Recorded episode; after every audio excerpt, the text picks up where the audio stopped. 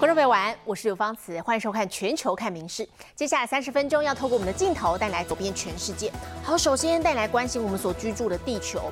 好，有一些天灾，美国佛州的劳德代堡等地目前遭到暴雨侵袭，部分的地区街道成了河流，民众甚至在马路上都可以直接游泳起来。好，当地的机场也因为航班取消陷入混乱。这场风暴被形容是半世纪一遇的罕见天灾。铁卷门缓缓开启，大量水花倾泻而下，举目所及，街道变成湖泊。美国佛州南部周三遭受暴雨和大雷雨袭击，其中有着美国威尼斯美称的劳德代堡，也成了名副其实的水都，街道直接淹成一片大湖。仔细看，甚至可见有人在路上游泳。两百五十六到三百五十八毫米的累积雨量降在南佛州。而且随着天气系统通过，预计还会再下更多。迈阿密气象单位向邻近的好莱坞、达尼亚滩以及劳德代堡发布了洪水警报，并表示洪灾足以威胁人们的生命安全。蒙受损失的居民则一肚子怒气，怪罪当地政府。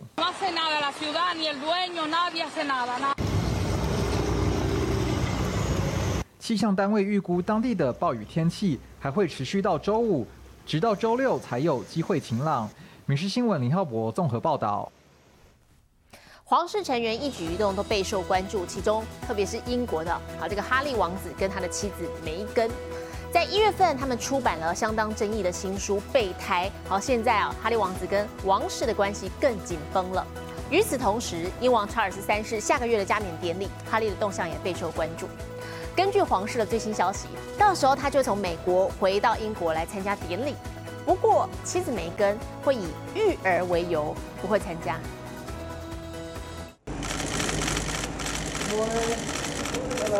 闪光灯咔嚓咔嚓响，近期与王室闹僵的哈利王子，每次回到英国就会成为媒体的关注焦点。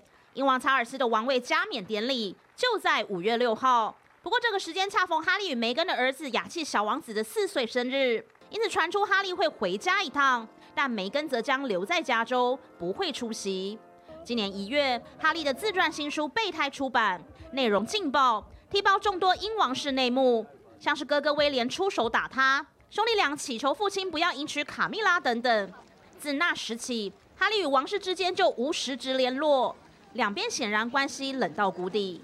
在这背景下，人们开始猜测哈利这次为什么愿意回老家一趟。Charles wants will want his son there. There's no doubt. You know, it's the biggest moment of his life, the fulcrum of his career and life, and the two boys should be there with him. 随着加冕典礼将在下个月举行，伦敦西敏寺内铿铿锵锵，仪式的准备工作正如火如荼。在此同时，今年查尔斯加冕的五十便士与五英镑面值银币也将在本月底开始发售。银币正面将俊科查尔斯头戴王冠的侧脸肖像，五十便士以五英镑纪念币背面将分别刻画西敏寺与象征王权的加冕仪式器具。哈利回国参加父亲的加冕礼，备受外界关注。尤其曾被哈利称为坏蛋的卡蜜拉，这次也将被加冕为王后。而与王室关系紧张的梅根也不会出席。哈利这次与王室的互动，肯定将备受外界放大检视。民事新闻综合报道。接带你来欣赏是美丽的花朵。美国加州南部的山坡上啊，最近当地的罂粟花大盛开。好，主要就是受到先前冬季雨量创纪录的影响。那么罂粟花海呢，也吸引了大批游客。啊，不过当然人多涌入了当地之后呢，花田也受到破坏了。现在为了保护当地的罂粟花，当局关闭了当地的走道。不过游客想赏花怎么办呢？好，要搭乘高空滑索。游客兴奋从高空拉滑索滑下，但这可不只是极限挑战，是要来赏花。橘黄花海随风摇曳，加州南部科洛纳市的骷髅峡谷，属于加州州花的罂粟花盛开，而且还是超级大爆花。这都是因为干旱出了名的加州，前几个月冬天却是好雨成灾，雨量创下纪录，也才造就这片花海。Well, it's been a really wet winter, which is made all of this happen. We have our Encelia here, the chias, the lupins. 只是为何游客得要搭乘高空滑索才能赏花？原来是因为二零一九年罂粟花盛开时，涌入成千上万游客，不止瘫痪当地交通，万人踩踏花田，只为了打卡拍照。为了保护罂粟花海，当局关闭当地的健走路径，临近同样有罂粟花盛开的沃克谷也同样关闭。I mean, there was 10, 20,000 people a day going to see him. They smashed it down so hard, the trails are still there, such as the ones we have, but they were made by people. 现在想赏花，要不就透过高空滑索，要不上网看即时影像欣赏。不过游客看似还是很尽兴。Amazing. Yeah, I wasn't scared at all, and it was pretty quick, and you got to see so much of the canyon and all the flowers. 为了让环境永续，赏花的同时 还同时从事极限运动，也算是意外的双重玩法。民事新闻雷云贤综合报道。不同熟度的香蕉啊，不只是营养成分不一样，口感也不尽相同。我们接下来看到是德国动物园就有一头亚洲象呢，似乎偏爱黄色的香蕉。每当保务员喂食熟成香蕉给它的时候，这头大象就会罕见的把香蕉皮剥掉。好，非常罕见的行为模式，也现在啊也成了科学家的研究焦点。香蕉要怎么吃？一般地球人跟红毛猩猩都会先剥皮，路上最大动物大象则会整根吞掉。但德国动物园这头亚洲象的吃法却跌破众人眼镜。And how does she do it? She snaps them. Yeah, yeah. So she, uh, first of all, she does it amazingly fast. 这头叫邦帕的亚洲象对不同熟度的香蕉有不同吃法。要是拿到一般黄色香蕉，它会连皮整根下肚；但要是收到的是有点发黑的熟成香蕉，邦帕就一定要用象鼻把皮剥掉。That's not so easy to do. 邦帕会先把熟成香蕉折半，然后用象鼻把地上的香蕉碎片拿起来狂甩，直到皮肉分离。学者还特别为这种罕见行为发表了篇论文。至于剩下的香蕉皮怎么处理，聪明的邦帕会留给女儿吃。When she peels a banana, does she eat the peel? No, 邦帕之所以会那么特别，也许是因为它是从小被地球人亲手养大的。不过，它并不是地球上唯一会剥香蕉皮的大象。巴西另一只亚洲象不但会剥皮，还会把香蕉皮还给保育员，叫地球人帮忙回收厨余垃圾。民事新闻综合报道。我们地球上的这个动物的物种相当丰富，不过也需要我们人类来好好的保育。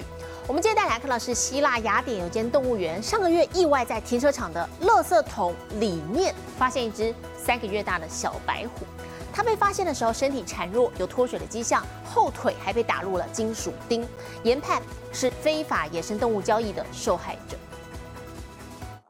毛茸茸的小白虎慵懒地躺在地上，让人看了好想摸一把。至于它是怎么来到希腊雅典这间动物园的，恐会跌破众人眼镜。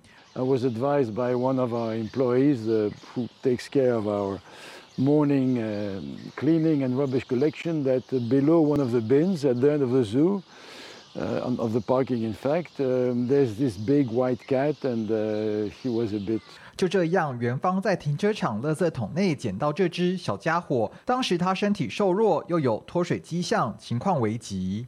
X-rays revealed that she was suffering from metabolic bone disease, which is a very common and serious problem affecting animals in the illegal wildlife trade. 兽医研判，小老虎被喂食了不合适的食物，导致骨质异常脆弱，其中一条后腿还被打入金属钉，估计是非法野生动物交易的受害者。 First time ever we have such an animal uh, dumped outside our zoo. I mean, we had a number of cases of uh, animal dumped, but in front of our door. But usually these are pets, abandoned pets. These are 根据监视器显示，发现小白虎的前一天晚上，有辆车在接近午夜时分开到垃圾桶旁，当局已对车牌进行追踪。园方也呼吁大众，老虎不是宠物猫。A tiger definitely cannot be a pet. It's uh, the hugest cat of them all, until uh, two meters and twenty centimeters. It is a very dangerous animal. 园方表示，即使小老虎被救治成功，也要被迫送往他处，因为这里没有其他同类。还好，国际野生动物机构与动物福利组织愿意伸出援手，让这只命大的小大猫有了生路。你是新闻综合报道。好，镜头转到印度，这里其实曾经是野生虎的乐园。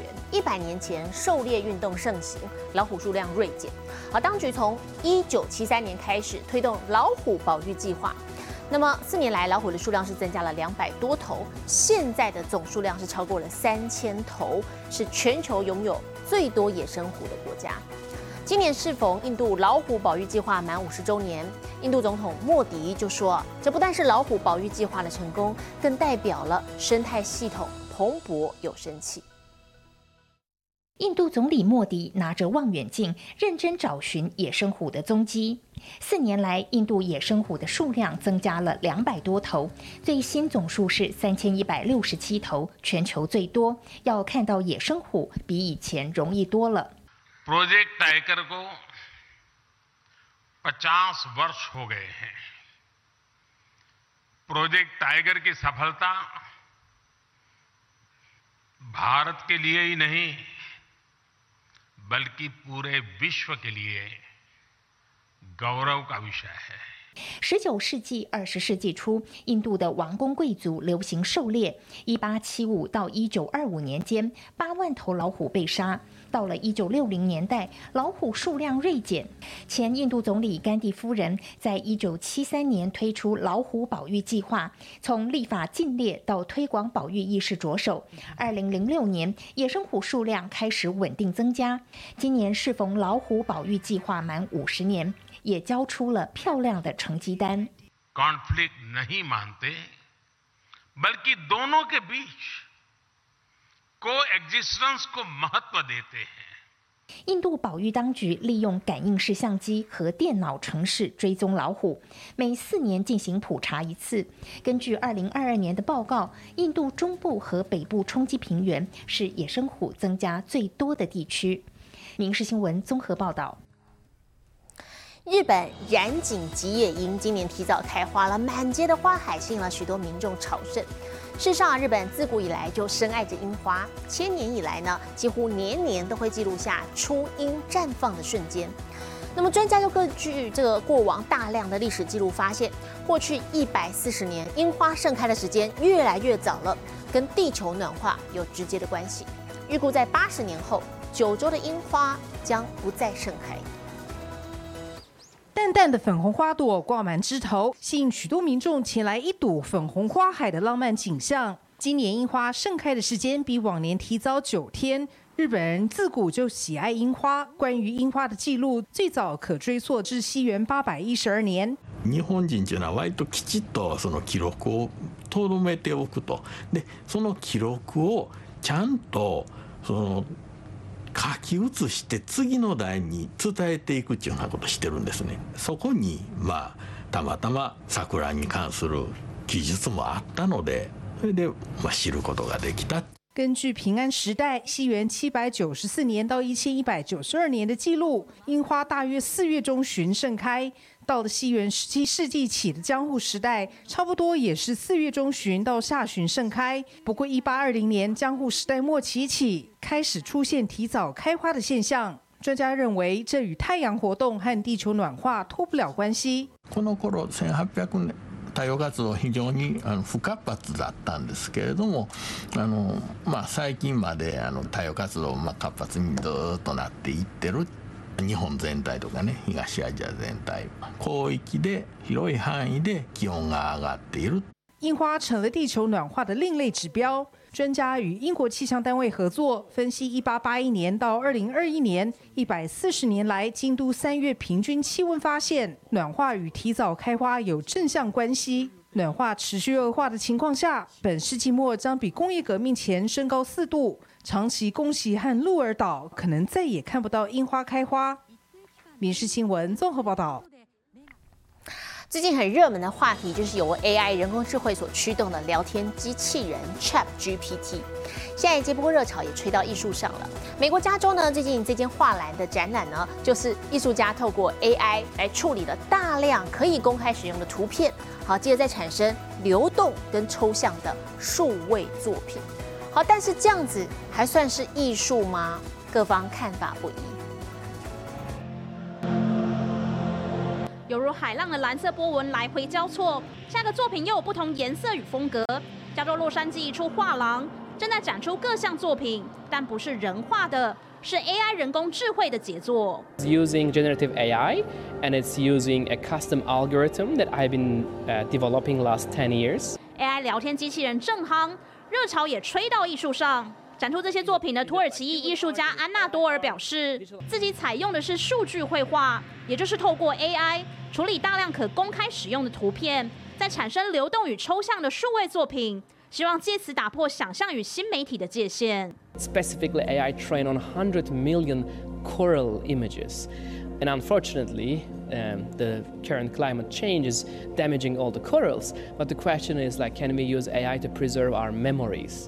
AI 生成的艺术作品，目前最大的争议在于，真的算是艺术吗？还有作品的所有者属于谁？有批评者表示，AI 未经过授权，重置数百万个有版权保护的图片。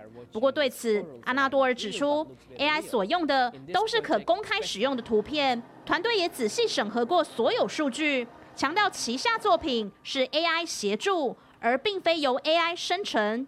而另一个在旧金山一家博物馆的展览。则是要为了 AI 向人类道歉。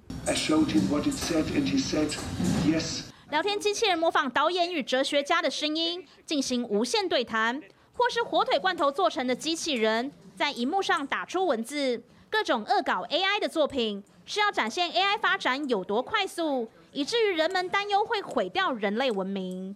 Filled mostly with a lot of art that is able to just demonstrate what AI tech is capable of。有参展艺术家表示，乐见 AI 技术应用，但认为人类花费好几个月或几个星期所手绘出来的作品，还是与 AI 生成不一样。例如手指与脚步等细节。Art lovers would differentiate that and buy art or think of art like, okay, this is well thought through art. versus this is AI generated art.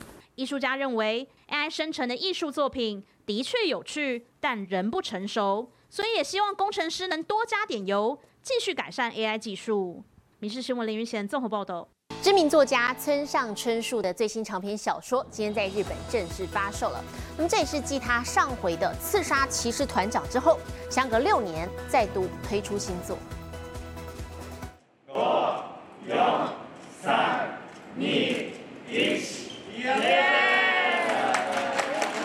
十三号凌晨零点一到，大批书迷陆续走进书店，准备购买知名作家村上春树回违六年的新长篇小说《城市极其不确定的墙》。第一时间就来购买的书迷，眼神中都洋溢期待。ゲットできて嬉しいです。二十四時間営業のカフェに行って、今からもうすぐに読む予定です。 这也是今年七十四岁的村上春树创作的第十五本长篇小说。事前出版社对故事内容保密到家，仅强调此次将为读者带来撼动灵魂的百分百村上世界。但事实上，村上在一九八零年时就曾发表过一篇与此次新作标题极为相似的中篇小说，但从未出版成册，被书迷称为村上的梦幻作品。因此，有读者认为村上这次的长篇小说。很可能是在旧作的基础上进行延伸。この期間にコロナがあって村上さんもあの本当に直前のコメントでコロナ期間に生まれた作品というような話をされているので、まあ、そこでちょっとまた新たなあの側面というか局面を見せていただけるのかなというふうに思います。村上春树常年来一直被认为是诺贝尔文学奖的热门得奖人选之一，星座能否让他离这份荣耀更进一步，也是各界关注焦点。民事新闻综合报道。美国纽约常年有数百万只老鼠横行，当局开出了约合币约这个约合台币数百万元的高薪哦，现在要征求的是老鼠杀手。新官最新上任了，是一位女性，之前当过老师，也在公立学校做过灭鼠的工作。好，不过她说，第一步呢，就是要先从减少垃圾着手。世界之都也是老鼠之都，纽约大苹果随处可以看到老鼠一家大小在公园玩耍。政府现在派出狠角色，好好治一治。But rats and the conditions that support their thriving will no longer be tolerated in New York City. 纽约征求捕鼠官先前开出十二万到十七万美金，约合台币三百七十到四百六十二万的梦幻年薪，还强调个性必须勇猛嗜血。这位当过老师，在学校做过灭鼠工作的女强人脱颖而出。When I first saw this job posting, I wasn't sure if it was real. Bloodthirsty is not a word you usually see in a job description. 纽约鼠辈横行多年，疫情期间鼓励户外用餐，垃圾变多，又让他们更加猖獗。去年目击老鼠的次数大增百分之七十一。Or like those mothers that said to me back when I was the borough president, they came into my office with photos of bite marks on their children, their babies in their carriages. The rats were eating the, the dry food off their mouths. 捕鼠官喊话：消灭老鼠，人人有责。第一步，先从垃圾着手。 As anyone who's seen the movie Ratatouille knows, rats love the same foods humans do. That's why every anti rat initiative starts with making sure food related waste gets into bins that rats can't. 根据二零一四年统计，市区内大约有两百万只老鼠，是纽约市人口的四分之一。纽约也因此被评为全球第二脏。希望借由新官上任，能够摆脱老鼠臭名。民事新闻苏环综合报道。好，老鼠啊，这个身形小小的，不过我们再来看到全世界，而且还被金氏世界纪录认证是全球上最矮小的狗呢，则是身高只有九点一四公分，体重五百多公克。那么整只狗的长度跟一张钞票差不多。好，我们再来看，它是名叫做珍珠的两岁吉娃娃。睁着大大的眼睛，不知道是若有所思还是在放空。这只比高跟鞋还要矮的吉娃娃，是今世世界纪录认证全世界最矮的狗珍珠。We can confirm that at 9.14 centimeters or 3.59 inches, Pearl is now officially the shortest dog in the world. 珍珠今年两岁，身高九点一四公分，比一根冰棒还要矮，体重五百多公克，全身长度更只有十二点七公分，和一张钞票差不多长。其实珍珠还是前任纪录保持狗米粒的侄女。米粒和珍珠的妈妈是双胞胎姐妹。米粒过世后，同年珍珠就诞生了。四主表示，这只小不点个子虽小，却自带天后气场。在电视节目录影现场，面对众目睽睽，依旧气定神闲、从容优雅。珍珠平常喜欢打扮得漂漂亮亮的，喜欢吃鸡肉和鲑鱼等高档食物。这只只比一指茶壶高一点点的小不点，不止名列金氏世界纪录，更是四主的心肝宝贝。米氏新闻陈颖婷综合报道。我是刘芳慈，感谢您今天的收听，也请持续收听我们各节 Podcast，带给您最新最及时的新闻。